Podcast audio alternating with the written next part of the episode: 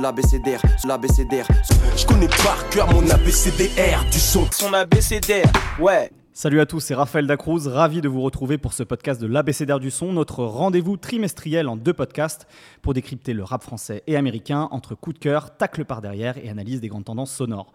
Dans une année marquée par plusieurs décès de jeunes artistes aux États-Unis, la disparition de Mac Miller a été particulièrement déchirante. Alors qu'il venait de sortir Swimming début août, le kit de Pittsburgh nous a quittés un mois plus tard. Nous allons prendre le temps de parler de son parcours et expliquer pourquoi en 10 ans de carrière, Malcolm McCormick a été remarquable. Ce trimestre, Future, Nicki Minaj et Lil Wayne ont chacun sorti un projet, des icônes du rap américain, mais leurs dernières sorties font-elles d'eux toujours des artistes majeurs? Enfin, une trinité d'artistes new-yorkais a sorti un trio d'albums remarquables dans la boucle minimaliste et le débit parlé. Rock Marciano, Knowledge, The Pirate et K. On va parler d'eux. Pour m'accompagner, une équipe composée de membres de la rédaction de l'ABCDR du son, mais aussi un invité. Pour ce podcast sur le rap US, j'ai à mes côtés quelques euh, plusieurs voix expertes. Pardon. On a voulu inviter donc une voix complémentaire à celle de notre équipe. Il est au four et au moulin. C'est le meunier boulanger du site Backpackers, à la fois rappeur et rédacteur. Florian Eke Vocab est avec nous. Salut Florian. Salut, merci beaucoup. On est très content d'être là. Bah, avec plaisir.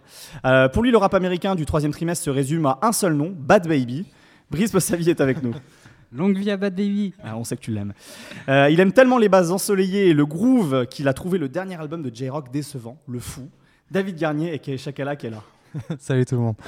Euh, il nous rejoindra après, pardon, un mec qui a deux marottes dans la vie, le cinéma d'auteur et le rap claustrophobe, ou alors le contraire, le cinéma claustrophobe et le rap d'auteur, on ne sait plus trop. David Carré est avec nous, il viendra tout à l'heure euh, parler de, des, des, rappeurs new-yorkais. Il tweet, avec, euh, il tweet autant sur les performances de Mohamed Salah et Daniel Sturridge que sur les goons des bas-fonds de Brooklyn. Tristan et Paps est avec nous. Ça va ou quoi? Ça va très bien, merci. Et c'est clairement l'esthète de l'ABCDR du son, un homme qui aime le rhum vieilli en fut très longtemps et les obscurs producteurs de Stones Throw. Seb et Sean Pooch est là. Salut tout le monde. Salut tout le monde. Bon, alors on va commencer tout de suite en parlant de vos coups de cœur, mais tout de suite, virgule. Alors sur ce troisième trimestre, messieurs, chacun, je vous ai demandé de choisir un projet qui vous a plu, un projet, un morceau, un clip, peu importe. En quelques mots, chacun, vous allez me dire euh, voilà, ce, qui, vous a plu sur euh, cet été du rap US. Euh, je commence avec celui qui est le plus à ma gauche, Seb. Dis-nous tout. Alors moi, c'est essentiellement écouter un album d'un artiste qui s'appelle Kiefer, donc qui vient de Los Angeles, qui est pianiste, qui est donc à son deuxième album sur le label indépendant de Stone Throw. Et j'aime bien parce que de base, Los Angeles, moi, c'est une des scènes préférées depuis ces dix dernières années. C'est aussi une scène qui est un peu l'épicentre culturel des industries. Euh, cinéma, euh, ainsi de suite. Et vraiment, c'est une scène qui n'hésite pas à se mélanger, c'est-à-dire qu'on peut aussi bien retrouver euh, Bruno Mars avec, je ne sais pas, Katy Perry ou Kendrick Lamar, pareil avec Bruno Mars. C'est vraiment tout le monde se mélange. Et il y a ça qu'on retrouve dans la musique et à travers justement Kiefer, ce que moi j'ai beaucoup aimé, c'est qu'il a un cursus très classique, à savoir piano, euh, université, ethnomusicologie, enfin vraiment un cursus très classique. Et il a été pris tout dans la beat scene en fait de Los Angeles, euh, et là où il a pris des cours tout simplement, et il mélange dans son album entre production et piano. Et vraiment, moi, je trouve que c'est assez bluffant, et c'est moi, c'est un de mes coups de cœur de, de ce trimestre. Très bien, merci beaucoup. Euh, Florian, donc, qui est à ma, à ma, gauche également. Donc, comme je le disais, tu fais partie du site Backpackers. Yes. Euh, quel a été ton coup de cœur, toi, sur euh, cet été, début d'automne 2018 Alors, moi, effectivement, on est déjà dans l'automne, euh, puisque je vais te parler de Reason. Okay. Donc, le petit, le dernier venu de, de l'écurie TDI, mm -hmm. qui a été introduit, je trouve, assez en grande pompe avec un, donc le, le, single qui s'appelait The Soul, qui était effectivement hyper soulful. Et je trouve que c'est un, morceau qui était assez grandiose dans le sens où en un morceau, il arrivait à résumer sa vie, son parcours, les liens qu'il entretenait déjà avec TDI depuis quelques temps, et euh, réussir à les restituer et à, s'introduire pour ensuite euh, sortir euh, donc l'album qui est sorti le, le, 28 septembre, et qui est un album qui m'a beaucoup plu. en fait, j'ai retrouvé une vibe qui était assez différente de ce qu'on pourrait attendre d'un artiste venant de, venant de, de Californie, puisqu'il vient de Carson, donc exactement juste à compter entre Long Beach et Compton.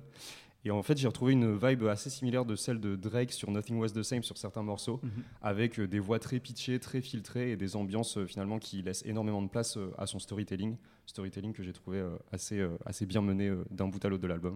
Donc voilà, c'est mon coup, mon coup de cœur. Reason, la nouvelle signature Reason. de TD. Brice, dis-nous tout. Toi, alors, tu, tu vas nous dire Bad Baby, c'est ça? Oh, ça va, mais non, j'écoute autre chose. euh, j'écoute euh, les EP de Bad Baby aussi, en plus de l'album. Euh, non, moi j'avais envie de faire une passe décisive euh, à un Français qui s'appelle Brodinski euh, et qui vient donc de sortir une nouvelle mixtape qui s'appelle Drug Money Worldwide. Euh, avec un superbe accent et euh, en fait euh, c'est une, donc une nouvelle mixtape qu'il a réalisée à Atlanta avec des très jeunes rappeurs du coin qui sont affiliés à, à Young Thug ça s'appelle le Young, Slime Life si je dis pas de bêtises et, je trouve l'intention assez très cool. Pour, pour info, ça fait trois ans que Brodinski donc, est à Atlanta les trois quarts de l'année. Et euh, bah, il, a, il a un peu lâché la musique électronique pour euh, en fait euh, bosser avec des jeunes du coin et faire du rap. à chaque fois en ramenant des producteurs de rap français. parce qu'il est pas, il est pas, il est producteur mais pas musicien, donc il, les machines, il se met un peu en arrière. Et du coup, il en a fait aussi profiter sur cette mixtape des gens comme Icas Boy, Midsizer, euh, ATM, euh, qui bossent donc avec euh, des rappeurs euh, qui sont pour la plupart inconnus, qui, qui rappent juste dans leur quartier. Et, avec eux, il a fait des trucs un peu entre rap, musique électronique. Et je trouve ça vraiment très cool, notamment de faire bosser des Français avec des jeunes Américains. C'est finalement assez expérimental et ça parle aussi vraiment d'Atlanta et de ce que c'est et pourquoi c'est la, meilleure scène actuellement dans le rap US. Très bien, merci Brice. Euh, Pape, à ton tour, dis-nous tout. Quel, quel est le, le, ton coup de cœur voilà, sur ce Alors j'ai un, peu triché en fait. Euh, c'est pas un album de, de rap que j'ai écouté cet été. euh, c'est l'album de Popcan Forever. donc- Carton jaune, hein. Ouais, carton jaune. Mais bon, ça va. Je Méfie-toi, terrain. parce que sinon, Comme, après, euh, euh, je t'exclus, hein. Comme, comme, comme James Milner, un par, un par match. Donc Popcan, donc pour resituer, c'est un protégé de Vibes Cartel, donc le, le world boss de la dancehall qui est incarcéré depuis quelques années.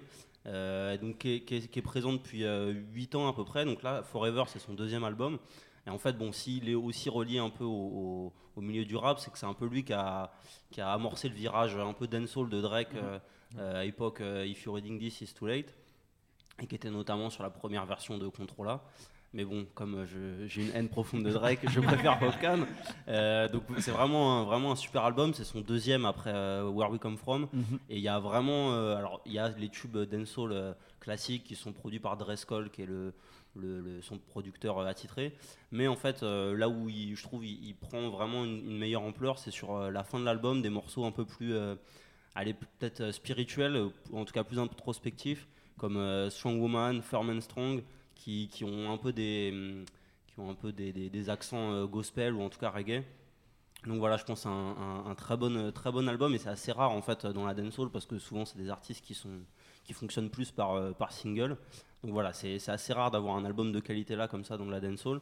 Et voilà, en espérant peut-être le voir euh, plus euh, collaborer avec des, des artistes américains. Vu comment la dancehall a justement infusé le rap américain C'est ces ça, dernières années, c'est pas, ouais. pas inintéressant d'en parler, effectivement. Ouais. Et enfin, on va finir avec toi, David Chakalak. Oui, alors moi j'ai choisi un vieux de la vieille, j'ai choisi Bun B avec euh, Return of the Trill, Mhm. qui est son cinquième album solo, après Trill to Trill, enfin des Trill partout. Et, euh, et le ouais. dernier datait quand même de 2013. Ouais. Et, euh, et là, donc c'est un retour aux sources, un peu au country rap tunes, un peu à l'ancienne. Et euh, bon, clairement, l'album n'a rien de novateur, c'est un petit peu du fan service, euh, un petit peu entendu, attendu. Et euh, mais ce qui l'album vaut surtout parce que c'est à moitié produit par Big Crit, qui Mhm. produit euh, la moitié des morceaux.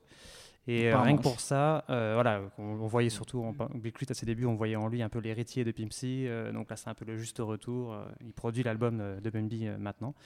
Et du coup, c'est un peu un prolongement de ce que Big Crit a fait sur, sur Forever is a Mighty Long Time, l'album de l'an dernier, qui est Mhm. très réussi.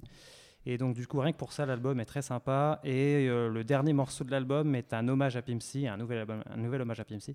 Euh, très blues avec des guitares, euh, Leon Bridges au chant et tout. Et c'est vraiment très touchant. Et rien que pour ce morceau, euh, l'album euh, l'album vaut l'écoute. Ouais, et puis c'est vrai que Leon Bridges a une voix assez incroyable. Bah, Puisqu'on parle d'hommage, on va justement maintenant rendre hommage, rendre hommage à un artiste qui a livré un album cet été et qui nous a malheureusement quitté, c'est Mac Miller. L'ABCDR, l'ABCDR. Son abécédaire, ouais. Donc Mac Miller qui a sorti Swimming euh, début août, euh, dans une journée où il y avait Travis Scott et euh, YG également qui ont sorti des albums. Donc mine c'était quand même une grosse journée pour l'album américain, qui malheureusement, donc je le disais, nous a quittés euh, en septembre euh, pour des raisons un peu obscures visiblement, mais on soupçonne be- beaucoup en tout cas que c'est une overdose. Euh, puisqu'il parle énormément de, consommation de drogue ces dernières années dans, ses albums. Euh, la question que j'ai envie de vous poser, messieurs, c'est euh, au-delà de, l'album Swimming qu'il a sorti, qu'est-ce qui fait d'après vous que cette disparition de Mac Miller ait autant secoué le rap américain pour un artiste qui était peut-être pas forcément dans, les icônes dont on va parler après, justement, qui n'était pas dans, la royauté du rap américain, mais en tout cas, visiblement, qui, a touché, dont la disparition a touché beaucoup de monde. Qui veut commencer à prendre la parole à ce sujet? Seb Euh, D'ailleurs, tout à l'heure, je parlais de Kiefer et en- enfin, je disais justement que Los Angeles, moi, c'était une de mes scènes qui est vraiment euh, favorite.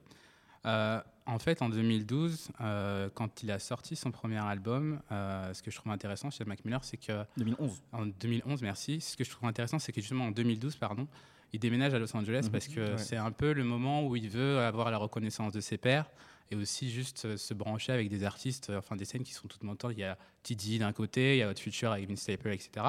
Et, euh, et ce qui est intéressant, c'est que moi, ce que je trouve, ce qu'il a laissé, en tout cas avec les rappeurs US, c'est notamment cette sa relation avec Earl Switcher. C'est tous deux, c'est des jeunes qui ont connu un succès extrêmement tôt. Euh, c'est des jeunes en fait qui vont s'enfermer ensemble dans leur studio. C'est des jeunes qui vont euh, prendre des alter ego pour produire. Mhm.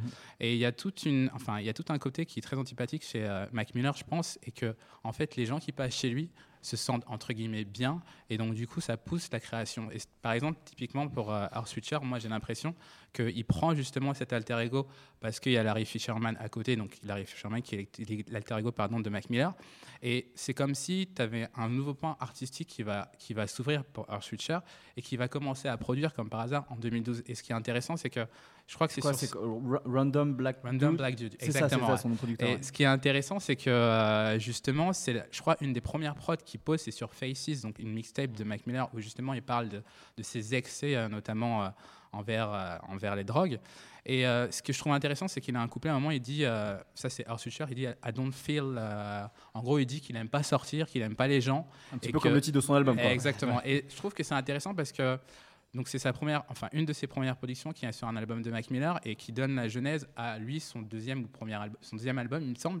Et je pense que ce qu'il a laissé et ce qui a touché euh, les gens dans cette industrie, c'est que comme c'est quelqu'un qui est très antipathique, quelqu'un qui est bienveillant, quelqu'un qui qui laisse les gens être ce qu'ils sont, notamment, je pense à Cisa. euh, pour qui il a produit et qui était au tout début. Je pense notamment aussi à Vince Staples, Vince Staples qui n'a pas forcément un- une texture sonore au départ. C'est très difficile, je pense, pour un artiste de produire pour Vince Staples. Et typiquement avec Earth Switcher, je pense que c'est ça qu'il a, c'est que il a laissé un espace pour que les gens puissent créer. Et notamment euh, pour Earth Switcher, c'est que pour moi, c'est une des jeunesses de son deuxième album. Elle parle justement de sa relation avec Mac Miller. Et c'est pour ça que c'était un artiste que moi, je pense, qui était vraiment euh, assez, je vais pas dire extraordinaire, mais en tout cas qui était très intéressant parce qu'à chaque album, il a donné des facettes qui étaient différentes. Et notamment, moi, voilà, ce qui me touche vraiment, c'était sa relation avec Earth Switcher qui était, qui, qui était vraiment intéressante sur ça. Très bien. Surtout, ce qui est, Brice. ce qui est assez, euh, ce qui est assez euh, dur avec cette disparition, c'est que j'ai l'impression que là, il était en train de rentrer dans une phase où il commençait à devenir vraiment extrêmement intéressant musicalement. Mm. Parce que donc euh, jusqu'à 2016, euh, c'était plutôt des albums euh, boom bap, un peu après influence plutôt plutôt trap actuelle, etc. Et euh, Divine Féminine, je pense, c'est un album qu'on va retenir et qui était hyper important parce que c'est un, un risque qu'il a pris en fait. Euh, Il a complètement, euh, en quelque sorte, lâché tout ce qui avait fait son succès. Et là, d'un coup, il se met à parler d'amour, euh, il met des bruits de femmes qui gémissent, euh, il y a du saxophone. Et c'était réussi. Et Dieu sait que j'aime le saxophone, mais c'est quand même pas facile de bien faire des morceaux avec du saxophone, quoi. Et et, et c'est vrai que c'était une période où il devenait vraiment, il avait une vraie vision artistique. Et c'est aussi ce que j'ai ressenti sur Swimming, qui est un disque qui pour moi est son meilleur. Euh, parce que dans la musique, euh, il va bosser avec Thundercat, euh, il prend des, vrais musiciens un peu jazz avec lui. Dans les paroles, il parle vraiment de lui. En même temps, c'est pas du, rap jazz relou. Ça parle vraiment de, ça reste rap quoi. Donc c'est vrai que c'est hyper rude parce qu'en plus en interview dans ses textes il disait bah, j'étais dans la merde mais ça va aller mieux quoi et c'est vrai que c'est arrivé d'un coup mais euh, je, re- je rebondis juste sur Seb qui parlait du côté producteur c'est vrai qu'on a senti euh, quand il est parti on a senti vachement d'émotion parce qu'en fait c'est vrai que c'est quelqu'un qui euh, en dehors de sa carrière solo bah, il a lancé quand même pas mal de gens Mhm. même même Chance de rappeur il a il l'avait en première partie de ses concerts en ça, ouais. 2011 2012 je crois Enfin, de ce que j'ai cru comprendre, c'est que son, son studio, en fait, c'était vraiment ouvert à beaucoup, beaucoup de monde. Et euh, l'aspect de Mac Miller producteur est aussi assez important pour comprendre pourquoi ça a autant marqué euh, le monde du rap américain. Et euh, je vous recommande à ce sujet sur le côté un peu connexe qu'avait euh, euh, Mac Miller, un, très bon article, euh, un, portrait de lui dans, le magazine The Fader, qui date de 2013 au moment de la sortie de son deuxième album, Watching Movie with the Sound Off, où justement on voit ce côté que, vous décrivez tous les deux, c'est-à-dire enfermé dans son studio, mais la porte ouverte. Il y avait Mm. plein de gens qui passaient chez lui, les mecs de TD, les mecs de, Bla- de, euh, de, euh, de Hot Future, etc. Et, euh, il, y a des artistes qui plutôt ont, cool, qui ont ça- sorti des, photos assez, assez, assez cool de, de, de eux en studio dans la chambre de Mac Miller avec Mac Miller qui est en calbar en train de leur faire des prods et tout. Et c'est vrai que tu sentais que c'était un mec qui était foncièrement sympathique, quoi, qui, Mm. qui était vraiment ouvert aux autres et qui avait envie de faire de la musique. Chakalak. Ah oui, moi du coup, je, voulais, je, rejoins Brice sur ce que tu disais sur euh, l'album Divine Feminine, qui a vraiment été la charnière pour moi aussi, je trouve. Parce qu'avant, bon, ces albums étaient sympathiques, mais ça, j'étais pas non plus ultra fan personnellement.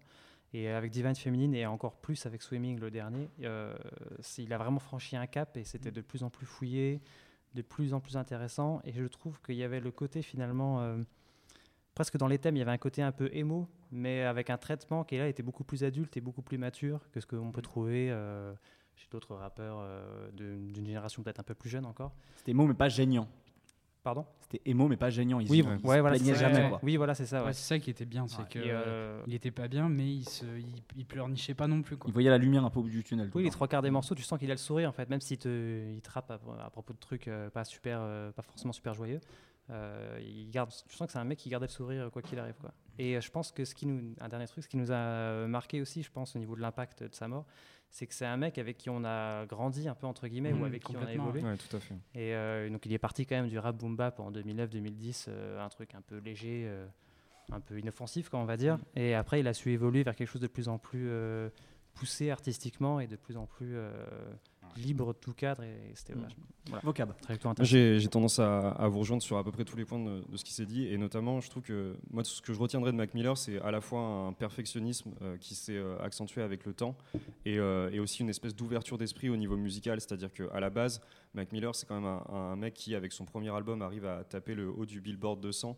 Donc, euh, premier album euh, indé euh, depuis euh, 95, je crois, avec euh, Da Dog Pound. C'est ça. Donc, euh, donc avec une vraie velléité de faire quelque chose de très indé, mais pourtant qui arrive avec un, un produit qui est quand même assez, euh, assez commercial, assez Ouais. presque pop dans son approche. Et finalement, cette, cette espèce de première velléité, ce que je trouve intéressant, c'est que malgré les critiques qu'il a pu avoir à, à cette époque, il Je me arrive à. souviens de la chronique de. Pitchfork Ouais. avec Ouais. le. Sur le- je crois. foncé. Ouais, deux, je crois. Dans ma ouais. tête, dans ma tête, c'était même un. Et finalement, il a réussi, euh, il a réussi à, à aller plus loin de ça et, et à réussir à, à chaque, à chaque album à monter un palier supplémentaire, à commencer à faire des featuring. Et effectivement, je pense que son arrivée, euh, comme tu disais tout à l'heure, son arrivée euh, à LA a été assez euh, cruciale là-dedans. Parce qu'on on commence à retrouver beaucoup plus de musique live, des choses beaucoup plus organiques, beaucoup plus chantées aussi. Aussi, ouais, Euh, carrément. ça a beaucoup évolué à ce niveau-là. Et je pense effectivement que c'est pour ça que sa, sa- sa- sa disparition arrive à un moment charnière de, de sa carrière où enfin, je pense qu'il avait réussi à produire la musique qu'il avait en tête depuis le début en fait. Paps. Alors effectivement, en fait, moi je pense que ce qui est, ce qui est marquant, enfin ce qui marque dans la disparition de Mac Miller, c'est c'est moins, enfin, je suis pas sûr, par exemple, que euh, il va inspirer des générations parce que fondamentalement. euh, le, le son qu'il produisait n'était pas quelque chose de, de totalement nouveau. Par Ces contre, années, ça regardait pas mal dans le rétroviseur. voilà. Euh, par contre, moi, ce, qui, ce, que, ce, que j'ai- ce que je trouve intéressant chez lui, c'est qu'en fait, il fait partie d'une génération qui arrive en 2010-2011, qui est, euh, qui effectivement qui a beaucoup le, le regard dans le rétro, euh, qui est un peu euh, revivaliste, boom bap, etc. Et lui, il a réussi très vite à, à sortir, à s'affranchir de ça à être euh, à trouver son identité. Alors certes en, en piochant dans d'autres enfin moi je, je suis pas un grand fan de Mac Miller mais de ce que j'ai entendu des deux derniers albums j'entends beaucoup du TD de- dedans mais sans que ce soit de la, de la pâle copie. Mais en tout cas c'est intéressant que dans cette génération là il a très vite réussi à sortir euh, du simple, du simple hommage et à trouver son identité propre à lui, à parler de lui. Et c'est Ouais. quelque chose qui, est- qui était assez compliqué pour beaucoup de gens de cette génération. Je pense notamment à des Joey Badass qui étaient très dans, euh, qui étaient beaucoup dans, euh, dans le, voilà, dans la nostalgie un peu, un peu bête.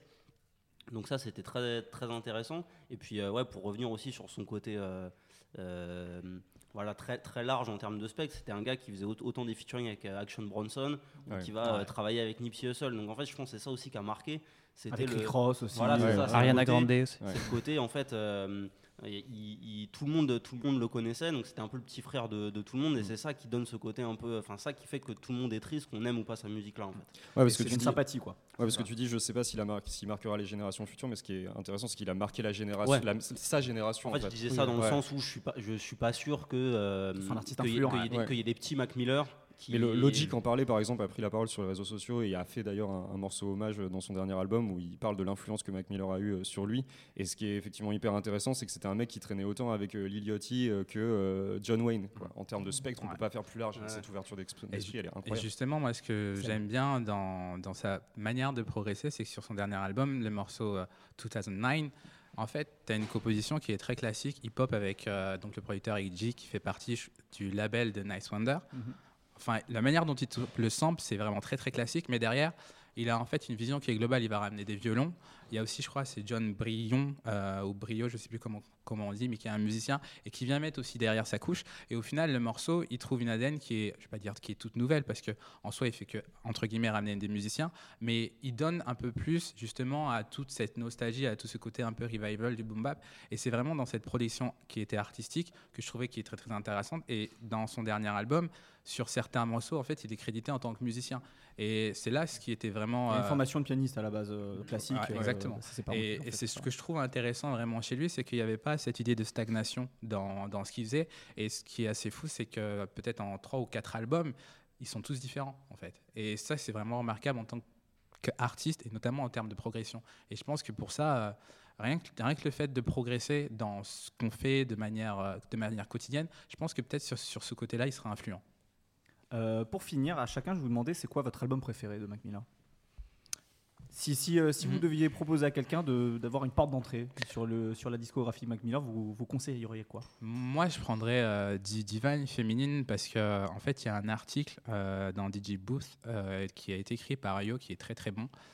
Et en fait, euh, Divine Féminine, moi, je le pose à Faces. Faces, c'est un album où en fait, il raconte sa propre mort. Ce qui est triste, c'est qu'il meurt justement à Los Angeles.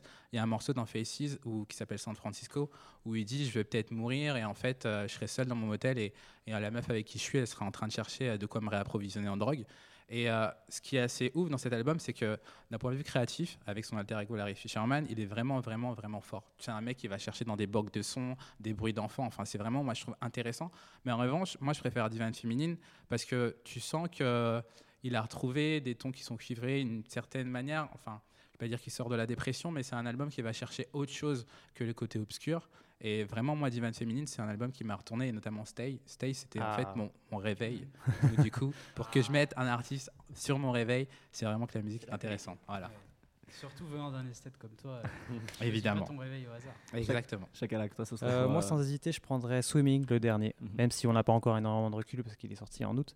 Euh, mais pour moi, c'est vraiment le point culminant de, de sa carrière, euh, qui est vraiment, c'est vraiment un crescendo quoi pour moi sa carrière. Et euh, bon, j'aurais bien voulu voir évidemment ce qu'il aurait, ce aurait pu faire après.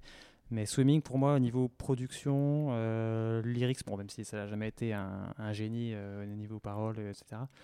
Mais euh, je trouve que c'est vraiment, euh, ouais, il est arrivé au, euh, meilleur de son talent sur, sur cet, albu- cet album. Et avec une vision globale, euh, c'est cohérent sans être trop long. euh, et il explore plein de pistes et plein de sonorités qui je trouve vachement intéressantes. Mais pour rejoindre Seb, mon morceau préféré de Mac Miller, je pense que ce sera quand même Stay. C'est quelque chose. C'est quelque ok, chose. ouais, ce morceau, c'est Mm. quand même quelque chose. De toute façon, toi, t'es lyonnais, donc on sait qu'à partir du moment où c'est un peu funky, euh, Voilà, ouais. c'est pour toi. Vocab. Moi, je pense que je vais dire Swimming aussi, euh, et notamment pour une chanson qui est 2009. Mhm. Mm. qui m'a enfin je trouve qu'il y a une sincérité euh, qui émane de cette chanson qui est incroyable dans l'interprétation il va très très loin et c'est quelque chose qui m'a vraiment touché au cœur et je pense que c'était difficile d'interpréter aussi bien un morceau et avec autant de justesse et aussi pour tout le côté organique de l'album euh, le- les interprétations qu'il a pu faire des différents morceaux en télé ou son, Tiny Desk concert avec Thundercat était juste incroyable je pense effectivement euh, je vais te rejoindre c'était effectivement le point culminant de, de là où il en était euh, musicalement Ça va me permettre de rebondir sur un truc euh, que tu as dit, euh, David, c'est-à-dire qu'effectivement, c'était pas le mec avec une- la plume la plus incroyable de sa Oui. génération. Par contre, il était, était toujours en phase avec lui-même, et c'est ça qui est hyper intéressant chez Oui, c'est lui. ça. C'est que euh, j'ai l'impression que Mac Miller a toujours essayé d'écouter ce qu'il était au moment T, et que ça ressort. euh, Il y a une sincérité incroyable en fait qui ressort Oui, à chaque il fois. s'est jamais battu avec un rôle. euh, Ouais, voilà. Voilà, exactement. À chaque fois. Alors c'est pour ça aussi qu'il a parfois été chercher des alter ego parce que sur le côté sombre, notamment, je pense à Delusional Thomas Mm. sur l'album Watching Movie with the Sound Off, qui est moi mon préféré parce que c'est un album qui est assez torturé, même s'il y a toujours ce sourire en coin, qui est, qui, est, qui est assez agréable chez Mac Miller. Mais voilà, en tout cas, j'ai l'impression qu'il est toujours- toujours en phase avec lui-même et qu'il cherchait juste à retranscrire la musique euh, telle qu'il ressentait les choses au moment T. Euh, Brice Euh, moi, j'ai été bah, marqué aussi par Divine Féminine euh, parce que c'est quand même euh, un album où, là, on- on- qui a prouvé qu'on pouvait être heureux et faire, faire du rap. Ce qui est important, ce qui est important de le rappeler actuellement. Euh, notamment bah, pour euh, un autre morceau de l'album qui s'appelle Skin, euh, qui est une hymne au sexe et à l'amour avec un saxophone, euh, comme j'en parlais, qui est exceptionnel en intro de morceau. Ah, on dirait, qui George, est- George, George Michael. hein. C'est ça, ouais. ouais, mais après la manière dont il parle. Non, non, mais c'était pas du tout péjoratif. non, hein. oui, non, évidemment. Respecte Georges, s'il te plaît. Mais la, la manière dont il parle, bon, il parle d'Ariana Grande à l'époque, la manière dont il, il part sur un morceau très sexuel et après il, transforme ça en une ode à l'amour, aux femmes, etc. En termes d'écriture, c'est brillant et, euh, et même dans la prod derrière, il y a une guitare, des voix, des chœurs. euh, ça donne envie d'être amoureux.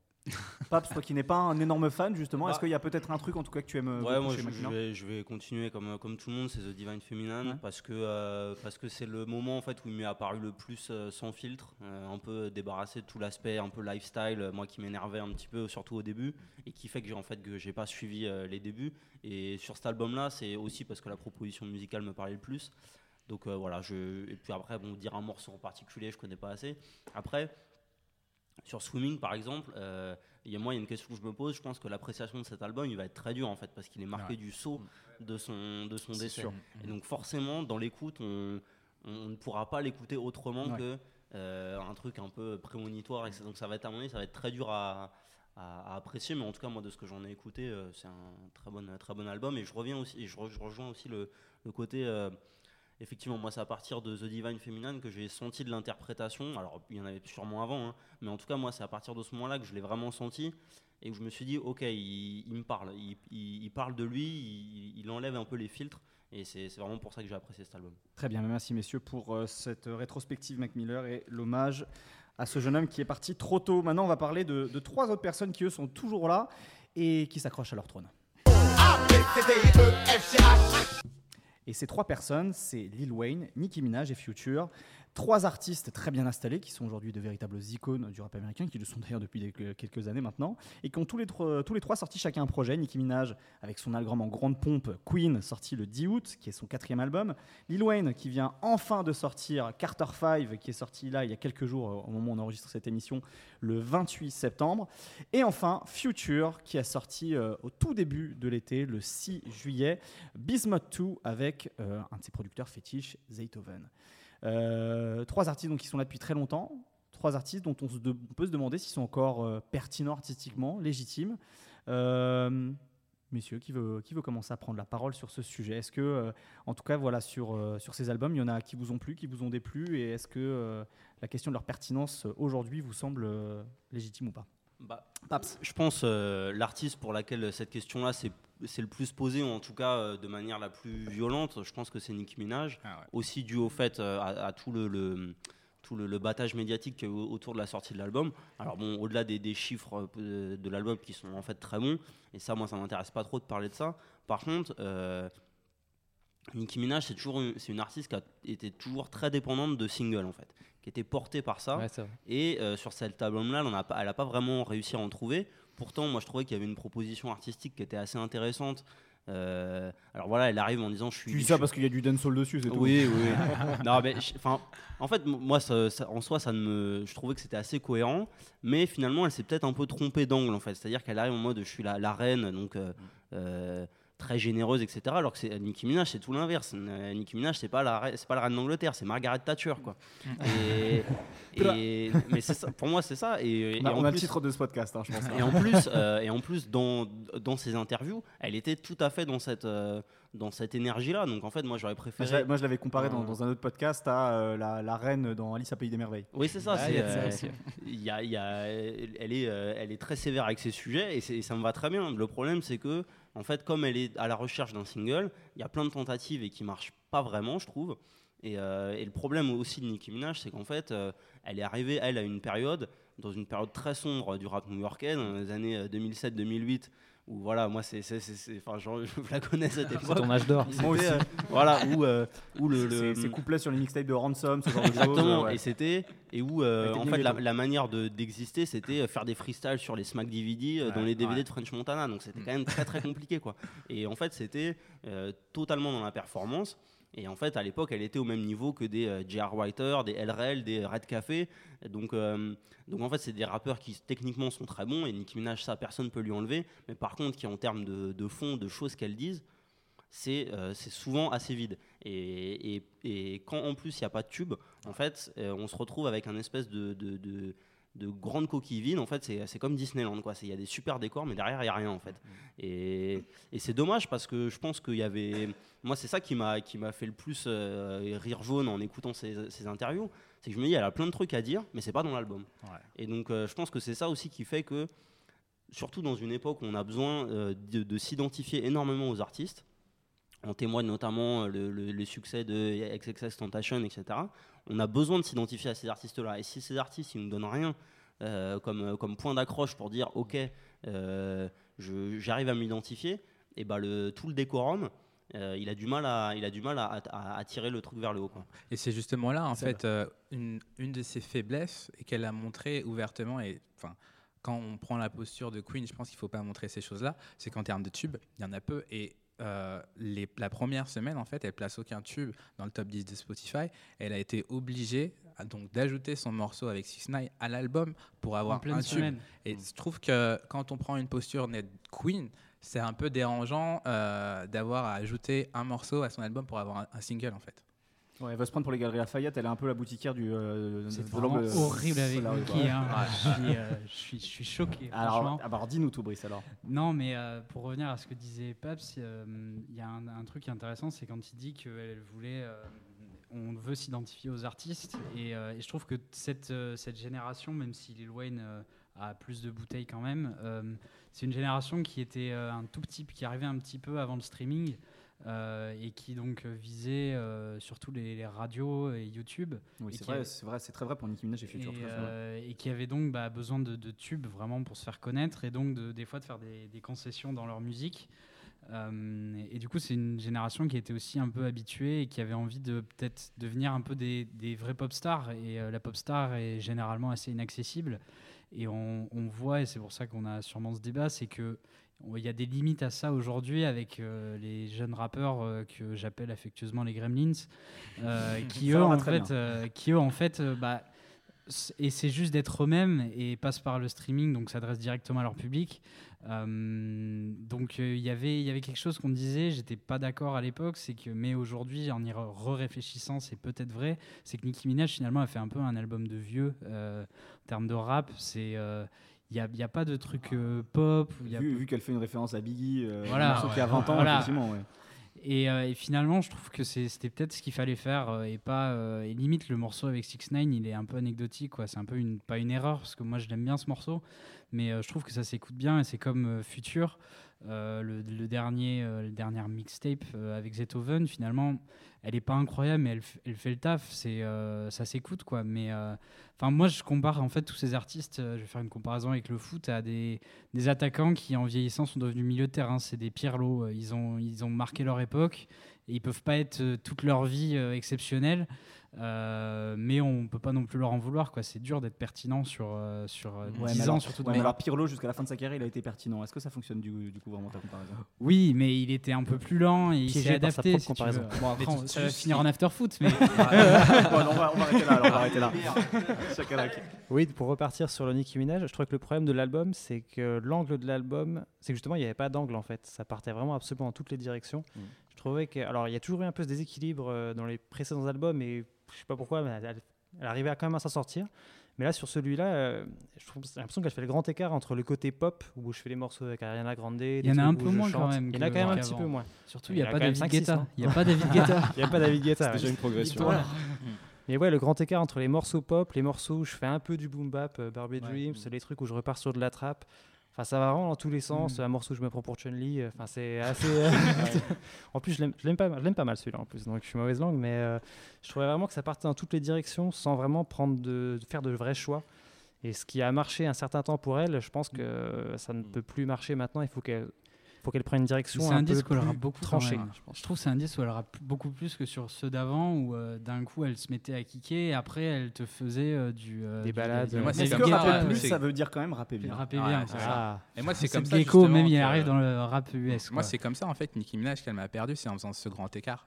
Et euh, en fait, la question aussi qui est intéressante à voir, c'est que on met Lil Wayne, Future et un peu Nicki Minaj dans le même panier parce que voilà, ça fait des années qu'ils sont là et que c'est vraiment dur, dur, dur de résister, enfin, d'être euh, Commer- vu. commercialement, en tout cas, ça fonctionne toujours. Là. Voilà. Il- Ouais, à sûr, la première place. Totalement. Mais ce que je veux dire, c'est que on parle pas d'un d'un artiste qui était dans Young Money. Je pense à, en fait, là, je viens de penser à Taiga, Mhm. mais complètement, il a pas renouvelé sa formule. Mais je crois que cet été, euh, il- en fait, cet été, c'est pour lui, quoi. Et Il a- avec, il a Il a eu un ouais. tube. voilà, et il a eu un tube. Et finalement, ça pose même une question un peu plus large, c'est que on parle de comment se renouveler, mais lui, il se renouvelle pas. Il a juste fait son tube et il est encore là, quoi. Ouais, bon, après, t'as un peu honte quand tu l'écoutes, le morceau. C'est ça, mais Tu bizarrement, viens de dire que tu tourne. aimais bien Féfé, donc franchement, t'as pas grand chose à dire. Vocab. Moi, je pense que pour reparler de la posture dans laquelle elle est avec cet album, parce que je trouve que c'est effectivement une posture, je me demande s'il n'y a pas un truc qui est venu la titiller, c'est l'arrivée de Cardi B aussi. Et si cette, euh, forcément. voilà, Ouais. donc si cette euh, posture de queen, c'est pas dû à l'arrivée de la princesse euh, qui est Cardi B, et pour le coup, essayer d'arriver avec la même fraîcheur que Cardi, là, ça a été un peu compliqué. Et j'ai l'impression, enfin, de toute façon, les, les, les artistes qui se remettent à rapper, c'est une tendance qu'on, enfin, de manière un peu plus dure et un peu plus, euh, au, au sens strict du terme, c'est une tendance qu'on a même aussi dans le rap français en ce Mhm. moment. Et euh, je me demande si aussi c'est pas une façon de se justifier, quoi. De la même manière qu'on a euh, Eminem qui fait de la, de la rime au kilomètre, euh, si c'est pas euh, cette même posture de justification et toujours dire que ok, je suis capable de faire de la pop parce qu'effectivement les meilleurs morceaux de l'album, je trouve, c'est, enfin celui avec Ariana Grande par exemple, je trouve que c'est un des meilleurs, meilleurs morceaux de l'album Je finalement, suis d'accord avec toi. alors que c'est complètement pop. Et finalement, je trouve que c'est là qu'elle est meilleure et c'est peut-être la direction qu'elle devrait prendre. Je crois que le moment préféré de Nicki Minaj, moi, cette année, c'est son, c'est son refrain chanté sur l'album de Lil, de Lil Wayne. et je vous propose justement qu'on parle de Lil Wayne parce qu'on a beaucoup parlé de Nicki Minaj. Donc, il vient juste de sortir Carter 5. Euh, bon, là, c'est vraiment très à chaud. hein. L'album a Ouais. quelques jours, mais globalement, qu'est-ce que vous en avez pensé justement sur cette euh, problématique que je vous ai posée? C'est-à-dire, est-ce que Lil Wayne, en 2018, avec euh, ses plus de 20 ans de carrière, et, ju- et puis ju- le- les quelques années très difficiles qu'il a eues, aussi bien personnelles, contractuelles qu'artistiques, parce que ces derniers projets n'étaient pas au top, ou en tout Ouais, cas au niveau de ce qu'il avait servi. Voilà, Qu'est-ce que vous pensez de cet album Carter 5 Bah, moi, j'ai trouvé que c'était une très belle surprise. Ouais. Euh, parce que honnêtement, je n'entendais pas grand-chose. Je suis un énorme fan de Lil Wayne. Et c'est vrai que depuis, globalement, je trouve qu'il est sur le déclin depuis 2010, 2010, Ouais, je suis 2011. d'accord, ouais. En Depuis gros, depuis le Rebirth, Carter Four. Ouais, voilà, le Rebirth. euh, après, il y a eu Carter 4 et euh, même les mixtapes qu'on suivi après les Dedication, elles n'étaient pas terribles, terribles. I'm not a human being, sorry Ouais, for the wait. Being, ouais, voilà. Donc, voilà, des trucs pas franchement inspirés. Et euh, donc là, c'était une belle surprise. Euh, bon, il y a quand même, bon, l'album est beaucoup trop long. Il y a plein de morceaux super dispensables. 23 titres, euh, ouais. ouais, 23 titres. Il n'aura plus en enlever au, moins- au moins 8-10 euh, facilement. mais, euh, mais tous ceux qui restent, que je, que je garde personnellement, je trouve qu'ils sont vraiment très réussis. Et je trouve qu'il a réussi à se, contrairement à Nicki Minaj par exemple, lui, il a pris une direction assez marquée. Il a laissé tomber l'autotune. Il est parti sur des morceaux quand même globalement assez personnels. Bon, si on enlève euh, les trucs datés euh, d'il y a 4-5 ans qu'il a quand même laissé dans l'album. Mais euh, il est parti sur des chansons assez personnelles. Et euh, je trouve que ça fait mouche. Et on l'avait pas encore trop, trop vu sur ce terrain-là. et de manière aussi consistante sur un album entier. Notamment le dernier morceau de l'album, Let It All Work Out, sur lequel il parle du fameux accident quand il avait 12 ans. euh, voilà, ouais, accident qui n'en était pas un, qui pas n'en était un, un, qui qui était un tentative de suicide. tentative de suicide.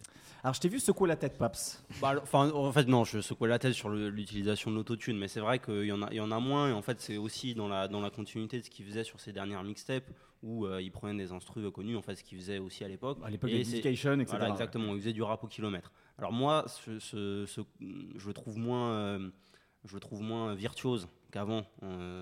En termes de rap pur, mais bon, c'est en même temps, enfin voilà, je peux, on peut pas le demander. euh, Et puis quand il essayait d'être vraiment virtuose sur les derniers trucs qu'il a sortis en Carter 5, c'était pas Ça faisait forcer, euh, Ouais.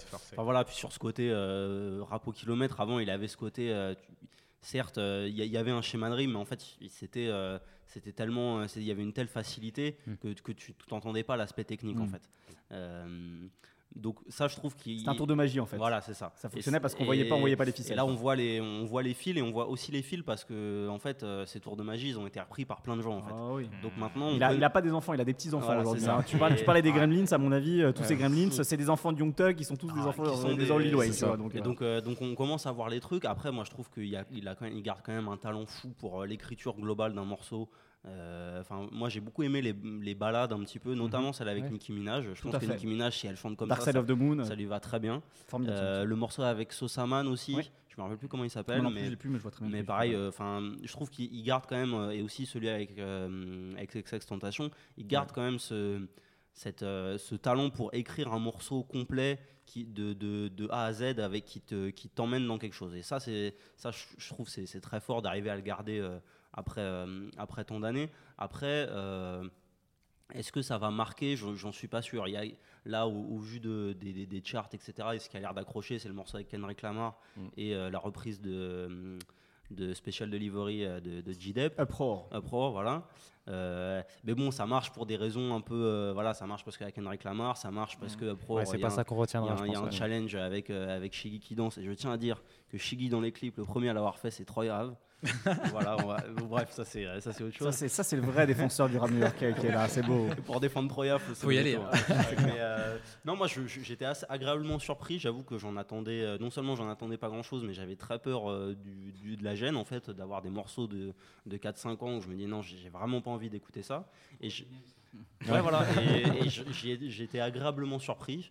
Donc euh, voilà, c'est un bon point. Alors pour, pour, euh, pour, euh, pour compléter un peu ce que tu dis, c'est qu'il y a une interview qui est sortie donc, le jour là on enregistre donc le, le 3 ou le 2, euh, 2 octobre de Lil Wayne où il explique que c'est vraiment Mac Main, donc ancien rappeur, enfin qui est quand même qui fait qui pose quand même un couplet sur l'album, qui est en gros le manager de Lil Wayne, qui dit que euh, en gros c'est lui qui s'est vraiment occupé de faire le séquençage de l'album et avoir le, le final cut dessus. Parce que Lil Wayne voulait sortir un album de 40 titres à la base. Oh, Donc, euh, Merci McMahon. merci, merci.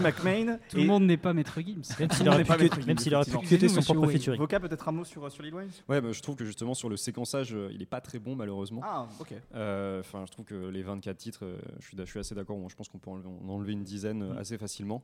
En revanche, euh, moi, ce qui m'intéresse, c'est que Lil Wayne, c'est un artiste qui s'est beaucoup euh, inspiré de justement de ses enfants, voire surtout de ses enfants, moins de ses petits enfants, pour euh, euh, renouveler son style.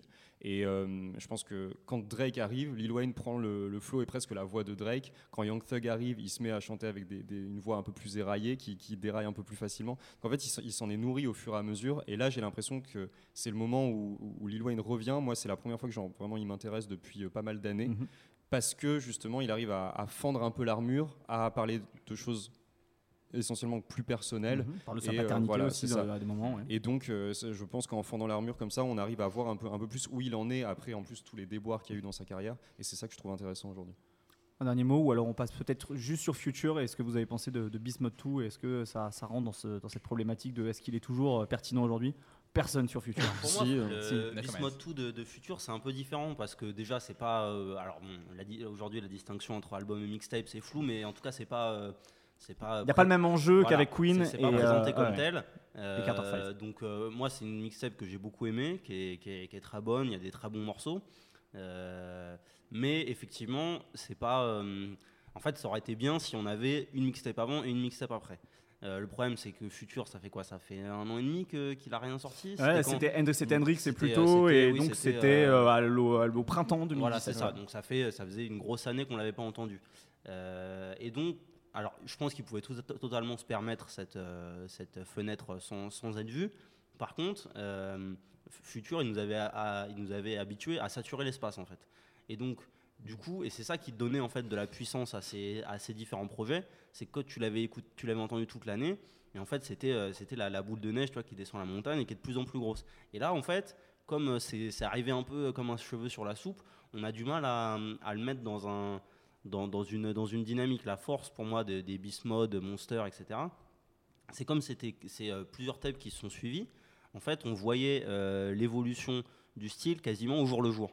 Ce qui, est- ce qu'on ce qu'il y avait un peu avec Lil Wayne à une certaine époque. C'était ouais. ça en fait qui faisait le qui, qui, qui créait un peu euh, l'euphorie autour de ça. Et là, comme on, fondamentalement, je trouve que c'est un très bon morceau. Enfin, c'est une très bonne mixtape. Par contre, euh, ça manque de, euh, en fait, ça, ça manque D'ambition. d'ambition. Et mais, mais, en- mais en fait, c'est le propre de, de ce truc-là. Mais on n'arrive pas à y projeter quelque chose de plus grand que strictement la mixtape, quoi. Parce qu'effectivement, le, le- c'est un bon projet. Je trouve, je trouve que c'est un bon projet qui s'écoute bien, mais il n'y a rien de novateur dessus. Quoi. On retrouve, euh, donc c'est produit par Zaytoven, on retrouve la, la même trappe qu'on entend un petit peu partout, et je trouve qu'il a du mal à se démarquer finalement de ce qui se fait en ce moment.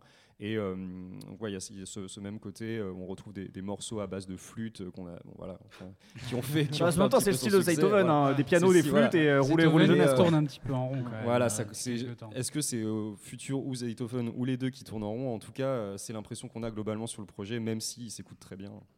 Très bien. Eh ben, merci beaucoup, messieurs, d'avoir parlé de ces trois projets.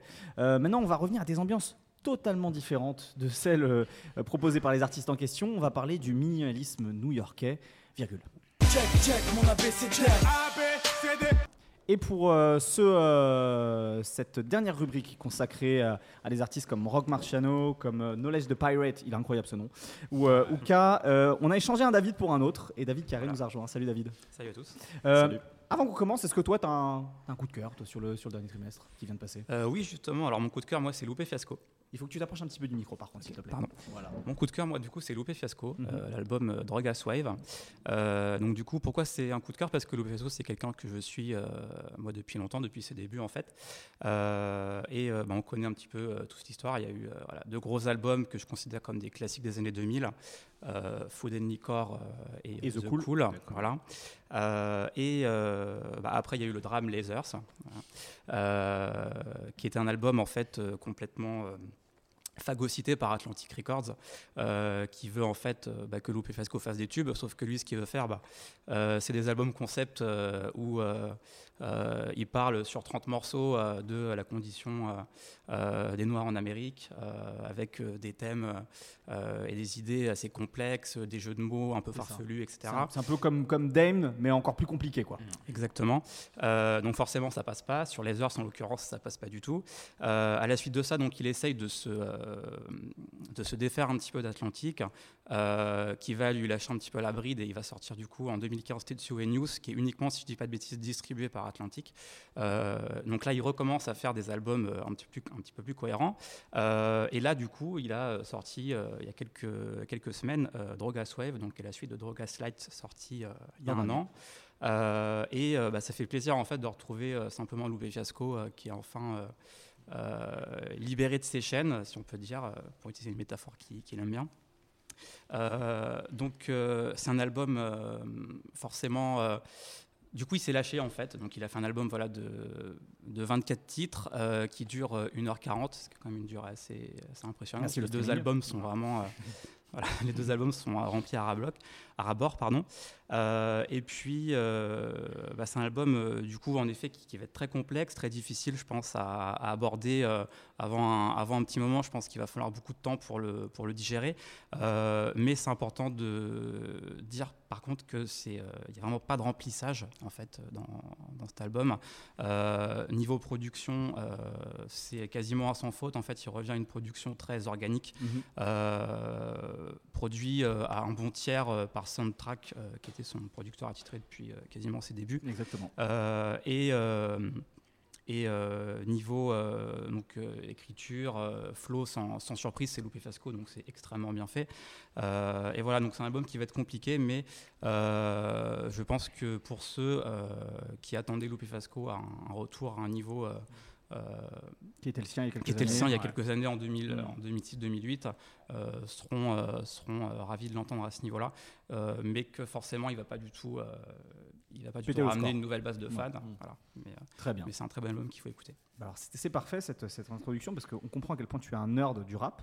Et on va parler de, de trucs quand même assez nerdy d'une certaine manière, grimy mais nerdy en même temps, puisque c'est euh, donc c'est ces artistes dont, dont je parlais qui sont euh, Rock Marciano, euh, K et Knowledge de Pirate. Donc Rock Marciano, alors lui cette année il a décidé de, de- de- de ravir ses fans puisqu'après Rosebud Re- Revenge 2 euh, qui est sorti en mars, il a sorti un album surprise, Behold the Dark, Dark Horse, pardon.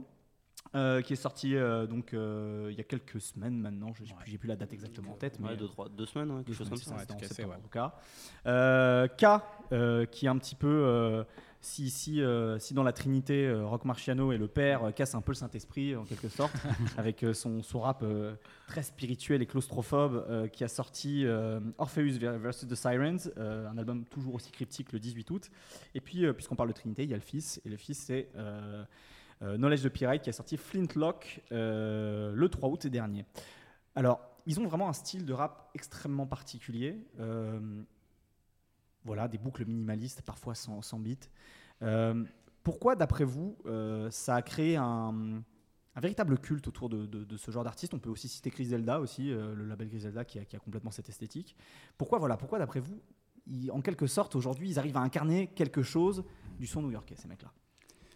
Bah, si je peux euh, continuer du coup, euh, moi je pense qu'en fait que pour comprendre en fait cette scène qui est vraiment là actuellement en effervescence, il faut remonter en fait à Mark Berg, euh, qui est le premier album de Rock Marciano sorti en 2010, euh, qui je pense a à la fois rempli un vide. Euh, parce que bah, il a ramené une sorte de rap qui n'existait plus du tout, euh, mais dont je pense des gens étaient en demande. Euh, et en même temps, il a ouvert une brèche du coup à tous les rappeurs qui voulaient peut-être faire ce genre de son, mais qui savaient pas trop comment s'y prendre pour le ramener, et qui se sont engouffrés du coup dans cette brèche.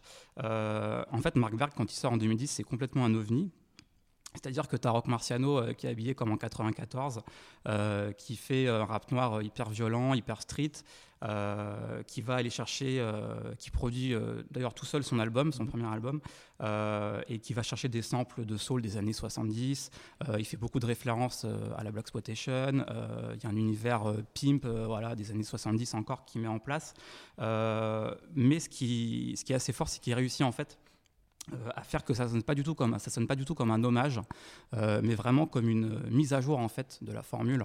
Euh, c'est-à-dire que c'est un peu comme si c'est un, reboot en fait. Euh, c'est-à-dire que tu as Nas, Raycon et euh, Cool J Rap qui seraient euh, Sean Connery, et puis tu as Rock Marciano qui débarque, bah, c'est Daniel Craig en fait. Euh, et du coup. Cette, euh, cet album va faire un énorme bruit, euh, à la fois dans la presse où il va être comparé à des références assez prestigieuses, euh, comme les albums de, de Rayquan justement, de, de Mob Deep, même à Critical Beatdown, il a été, il a été comparé aussi pour la, la- la- la texture sonore qu'il Mhm. a portée. Il va faire aussi un gros bruit dans les hauts lieux du rap, si on peut dire, puisque il y avait, je me souviens d'un tweet de Questlove de The Roots qui disait qu'il avait eu un débat passionnant avec Jay-Z au sujet de Mark Berg, donc ça pose quand même le truc. Il paraît-il que Jay-Z adore euh, Rock Marciano. Voilà. Euh, et donc, euh, voilà, je pense que l'album a fait vraiment un gros bruit. Et à partir de là, euh, le paysage va changer complètement. Et je pense qu'on s'en rend compte en 2012, au moment de Reloaded, son deuxième album, euh, puisque la scène à ce moment-là a complètement changé. Euh, Il y a des mecs comme Action Bronson qui commencent à rapper. Euh, Il y a West Side Gun, Conway, etc., euh, qui sortent aussi de leur trou. Euh, Il y a du coup Knowledge the Pirate, euh, qui est, on en parlera peut-être tout à l'heure, mais qui est un vieux de la vieille. euh, Comme avait- Rox Marciano. Voilà. Il faut quand même rappeler que Rock Marciano, à la fin des années 90, il fait partie du Flip Mode Squad Voilà. de, de Boston. Rhymes. Et du coup, Knowledge the Pirate, qui n'avait pas touché un micro depuis euh, 15-20 ans, euh, Baroque Marciano le remet en fait en selle, l'invite à, à rapper. Il va du coup apparaître sur tous ses albums depuis Reloaded. Euh, Il y a K, du coup, pareil, qui est un invité constant euh, quasiment des, des albums de Rock Marciano. Et qui est un vieux de la vieille aussi. Qui est un vieux de la vieille aussi. Voilà, ils ont tous un certain âge, une certaine maturité en fait quand ils arrivent. Euh, et d'ailleurs, même Reloaded en fait est un album beaucoup plus ouvert euh, que Mark Berg qui avait été un, un peu fait en Très insulaire, ouais. Voilà. Là, on a des, des- on a plusieurs featuring, on a des producteurs du coup qui se qui se rattachent au projet comme Alchemist, Animos, même Q-Tip. Donc du coup, voilà, je pense que Mark Berg en fait a vraiment créé une sorte de microcosme dans dans l'underground euh, new-yorkais euh, et qui a permis du coup à beaucoup euh, de rappeurs de, de, de- de s'engouffrer dans cette brèche, ce qui fait qu'aujourd'hui Rock Marciano a est, est très bien entouré en fait. Il a un respect aussi qui est assez important, je pense, autour de lui, euh, et aussi une vraie base de fans. Euh, je pense assez fidèle, euh, qu'il suit depuis ses débuts. Et ce qui Ah, il y a lui un per- cul- il y a carrément un culte. Ah, Voilà. Ouais, mais Ce qui-. Ce moi- lui permet, entre Ah, autres, excuse-moi, euh, juste de vendre des albums euh, en exclu euh, digital à 30, à 30 boules, euh, alors que euh, tout le monde sait que le des CD va sortir, euh, euh, voilà, va euh, CDI, à quoi. 15 dollars euh, deux, semaines, ouais. deux, deux mois après. Seb. Mais moi, justement, c'est une scène en fait que j'ai pris à l'envers. Euh, je les ai pris à cause de West Side Gun, Mhm. euh, et notamment Conway et du producteur Derringer que je trouve très très talentueux. Et euh, là où j'ai réussi à rentrer dans cette scène, c'est que dans l'interprétation, Gun, il est vraiment vraiment très très fort. Termes de substance, euh, ou plutôt en termes de, de contenu, c'est pas un extrêmement bon rappeur, mais en termes de direction artistique, en termes de gimmick, où il va chercher, je pense, notamment beaucoup à, à Atlanta, et il adore Young Dolph. Exact. Et yo Et bref, euh, et tout ça pour dire que, au final, c'est comme ça que je suis rentré dans cette scène. Et euh, c'est comme ça que j'ai pu commencer à apprécier un peu Rock Marciano. Et ce que moi j'aime beaucoup dans cette scène, c'est que c'est une vraie proposition artistique. Il y a un, il y a un passage, il y a un moment, cette, enfin, J. Cole cette année, il a sorti un album, et à un moment, il- je crois qu'il il fait quelques pics à Limp Up et il dit euh, faut avoir euh, des drums de la trappe. Et eux, en fait, leur proposition artistique, c'est qu'il n'y a pas de drums, il n'y a pas de drums de la, de la trappe. Et des fois, le corps principal de la musique, ça peut être une ligne de contrebasse, ça peut être juste une petite voix. Je pense notamment au morceau euh, de Rock Marciano, Deeper, qui, qui- moi que j'adore, mais qui est pas facile, facile d'accès. Et ce que j'adore vraiment, c'est la proposition artistique. Et c'est peut-être ça qu'ils ont rempli euh, dans, dans le paysage un peu euh, rapologique, d'une certaine manière, c'est que je pense que ça manquait. Ça manquait une vraie proposition artistique, ça manquait une cohérence dans Quelque les chose albums. d'assez radical. Voilà, quelque chose de radical. Et on pourrait même prendre, enfin, on pourrait même dire que c'est presque conservateur et que exactement la proposition esthétique, elle est plus que radicale. Et moi, j'aime beaucoup ce parti pris. Et après, ce que aussi j'aime beaucoup, c'est que c'est des rappeurs pas de l'ancienne époque, mais ils ont tous un certain âge. Par exemple, Rock Marciano, il a vu le crack arriver euh, quand il était gamin. Il a vu euh, euh, d'un coup que les gens étaient des crackheads. Et moi, je trouve ça très marrant. Dans ces textes, les crackheads, ils font du par exemple. Moi, j'adore, mais euh, c'est en fait, c'est, une certaine époque. Et je pense que ça aussi, ça remplit un trou. Et après, vraiment, dans la composition musicale, moi, je trouve que c'est très, très bien fait. Alors moi j'ai vraiment une question à vous poser. Quelqu'un qui ne connaît pas ce, ce style de rap, il écoute un morceau de Knowledge, un écoute de, ro- de, de Marciano, un écoute de, un- il écoute un morceau de, de K. Comment vous, vous arriverez- vous arriveriez à définir et à marquer une nuance entre ces artistes? Voilà. Comment vous arriveriez à expliquer qu'il y a des choses qui sont intéressantes chez les trois, mais qui sont aussi différentes?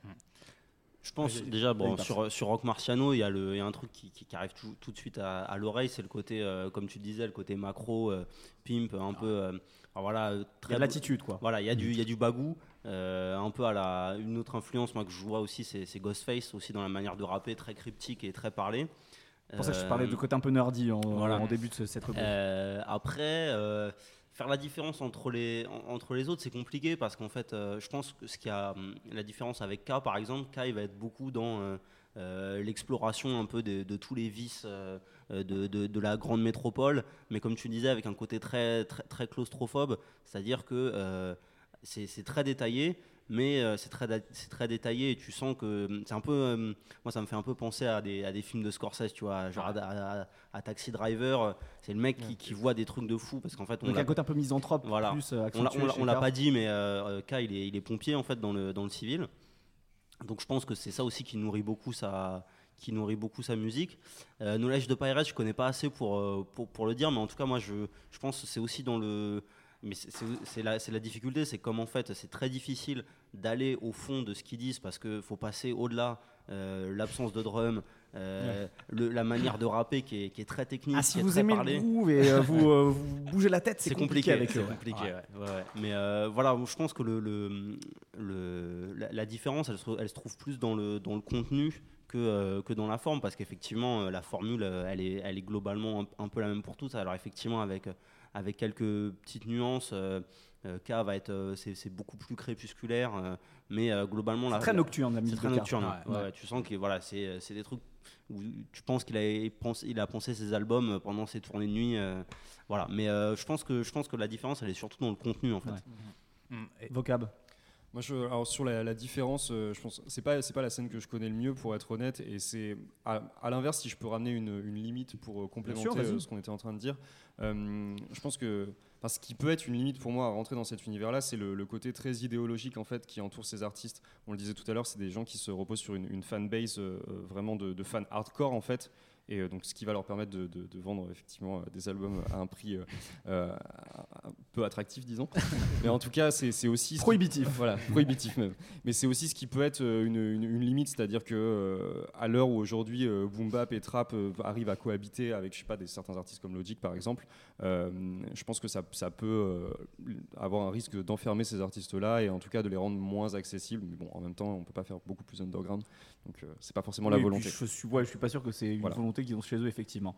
Euh, Mhm. Peut-être un dernier mot sur, euh, sur eux et euh, sur, euh, sur les sorties, en tout cas. Voilà, qu'est- Qu'est-ce qui fait la qualité de ces, ces albums qui sont sortis là Euh, euh, Peut-être euh, pour les gens qui n'ont pas l'habitude justement par rapport à cette scène, le plus facile pour moi, euh, c'est enfin le plus facile pour lequel on pourrait adhérer, je pense que c'est Side Gun parce que à son arc, il a vraiment plein de choses auxquelles on peut se rattraper. Il y a son flow, il y a son style, il y a sa manière de se vêtir, il y a ses clips, et il y a tout un lifestyle entre guillemets qui qui projette, qui est peut-être plus facile à s'attraper, alors que K c'est plus ésotérique. Euh, Rock Marciano, faut comprendre le délire un peu de New York, un peu de Iceberg Slim, un peu de décrire un peu ce New York qui est un peu froid, et lui il le décrit de manière assez âpre. Du coup, je pense que le plus facile d'accès, ce serait pour moi Wes Hagen, parce que justement, il a d'autres cordes à son arc, il a des gimmicks qui viennent d'Atlanta, il a une certaine manière de se vêtir, il a une certaine manière de se projeter dans ses clips, et je pense que le plus facile d'accès, ce serait lui, et notamment grâce à Daringer, qui, je pense, c'est vrai qu'on disait tout à l'heure, il n'y avait pas de drums chez eux, mais Daringer, c'est un mec qui a fortement écouté Primo, et Primo, il y a des drums. Et Mm. moi, je pense que c'est comme ça que j'ai pu rentrer dans ce style-là. Mais après, c'est vrai que c'est un parti pris qui est radical, c'est une proposition qui est esthétique, qui est assez ouf. Mais euh, je pense qu'elle vaut la peine d'être écoutée. Les autres, sur, les, sur ces trois albums, est-ce que vous avez quelque chose à rajouter sur, sur leur intérêt, en tout cas, ou sur les, les choses qui vous ont plu dessus? Bah, moi, je trouve que ce qui est intéressant aussi de remarquer, c'est qu'en fait, depuis, euh, depuis, du- depuis du coup 2010, c'est vraiment en effet la même formule, la même recette qu'ils appliquent à chaque fois, qui se contentent d'affiner un petit peu. euh, voilà, ils rajoutent euh, des, choses par-ci par-là, des ingrédients, mais c'est vraiment toujours la même recette.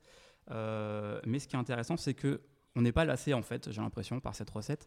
Euh, c'est un peu en fait, euh, moi je fais cette comparaison, par exemple quand je vais chez ma grand-mère euh, une fois tous les trois mois et qu'elle me sert toujours le même plat, bah, je suis quand même ravi de le retrouver euh, parce que bah, c'est ma grand-mère qui le prépare et L'image voilà. est très forte. Et, et c'est exactement ça pour moi quand j'écoute un album de Rock Marciano, bah, il sort une, une fois. euh, Rock, une Marciano, fois par an. Rock Marciano est le maïté du rap américain. Voilà, c'est un peu ça.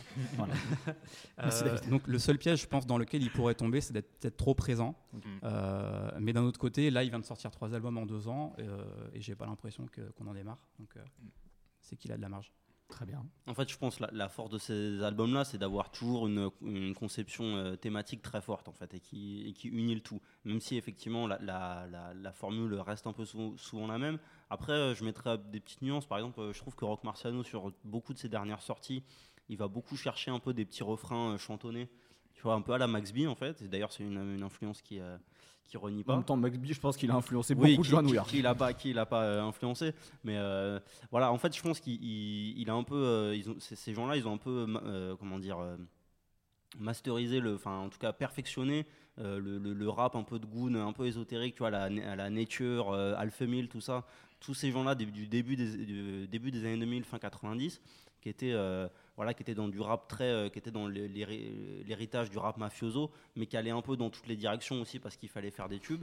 Et en fait, ils, les, ont- ils, en, ont, ils en ont sorti la sève. euh, voilà, ils, ils- ils La ont- moelle épinière. Voilà, la moelle épinière de ce truc-là, ils, ont, ils en ont réduit le, le truc au- à son strict minimum. Et en fait, c'est du.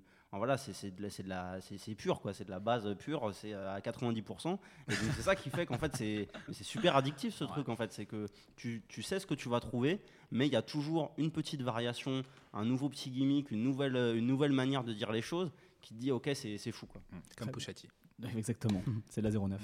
Euh, merci messieurs pour euh, ce point sur cette scène new-yorkaise. On va juste finir avec vos attentes pour la fin de l'année. Je connais par cœur mon ABCDR du son. Bon. Euh, voilà, juste vraiment quelques mots parce qu'on arrive à la fin de ce podcast. Euh, chacun, un projet, un morceau, un artiste dont vous attendez quelque chose pour la fin 2018. Euh, Brice, qui n'était pas là avec nous, tiens, je, je t'en prie, reprends la parole. Qu'est-ce que tu attends pour ce dernier trimestre?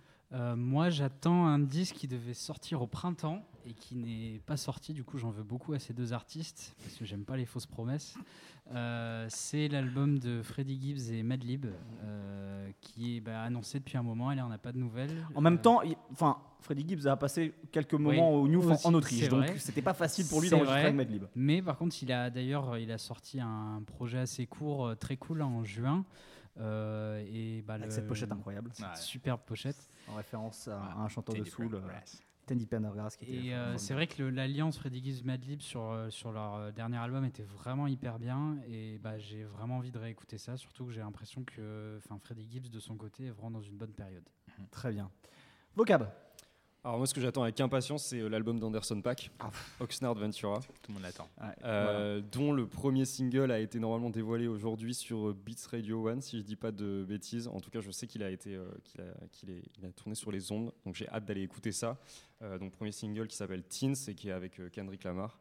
Donc on, ça fait euh, ça fait quelques temps qu'on le voit euh, teaser, euh, notamment sur les réseaux sociaux, aux côtés de Kendrick, de Q-Tip, de Dre. Donc euh, voilà, beaucoup beaucoup d'attentes là-dessus, notamment par le fait que son premier album était très électronique. Venice, c'était un album moi qui m'avait mis une claque dès le début. Sur le deuxième, Malibu, il était parti sur quelque chose de beaucoup plus soul.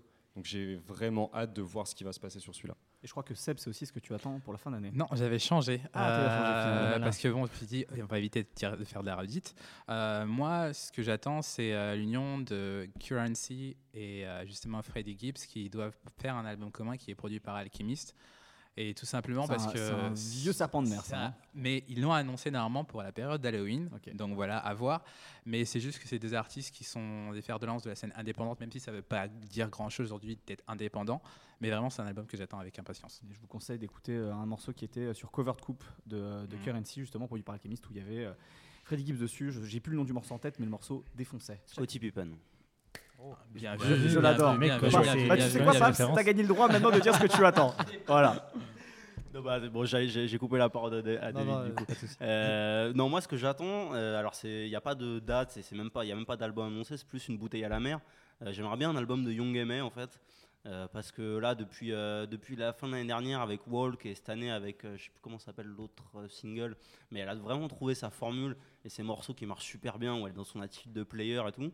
Et moi j'aimerais vraiment qu'elle nous sorte un album, un album de 12 titres où pendant 12 titres elle nous raconte comment elle comment elle nous vole nos meufs en boîte et qu'elle les ramène chez elle. Voilà, je, je veux je, je veux ça. Ok. Euh, moi personnellement, je vais attendre le prochain J Perico. J'attends de voir ce qu'il va donner en album. Euh, là, il vient de sortir un EP il n'y a pas si longtemps. Et j'attends de voir ce que son premier vrai gros album ça pourrait donner. Je sais pas du tout si ça sort, euh, si ça va réellement sortir fin d'année ou pas. Mais voilà, j'attends de voir si ça va être le prochain YG entre guillemets ou si euh, il va rester euh, au stade où il en est actuellement. Très bien. Personne n'a parlé de Yandy quand même. De qui? De Kanye. Yandy parler de lui. Je pense Ouais. que C'est trop tout le monde s'en facile. fout là. Je crois qu'on en a marre là. Parce que j'ai failli faire une blague. J'attends Indy, mais je me suis dit, je me retiens. Ok. Ah, bah, moi je la fais pas, j'attends vraiment Yandy. Ah, ok. Mais tu peux trop tard maintenant. T'as- non, t'as dit que t'attendais Freddy Je vais Gibbs. le regretter. Non, trop tard. En tout cas, merci messieurs, merci Vocab, merci Paps, merci Seb, Merci. David Carrier, merci David Chakalac, merci Brice, merci beaucoup à Julien Jobert et KH Kid qui a enregistré cette émission. C'était le podcast sur le rap américain du troisième trimestre 2018. N'oubliez pas d'écouter aussi celui sur le rap français. À très bientôt sur la BCR du son. Mon ABCDR. L'ABCDR, l'ABCDR. Je connais par cœur mon ABCDR du son. Son ABCDR, ouais.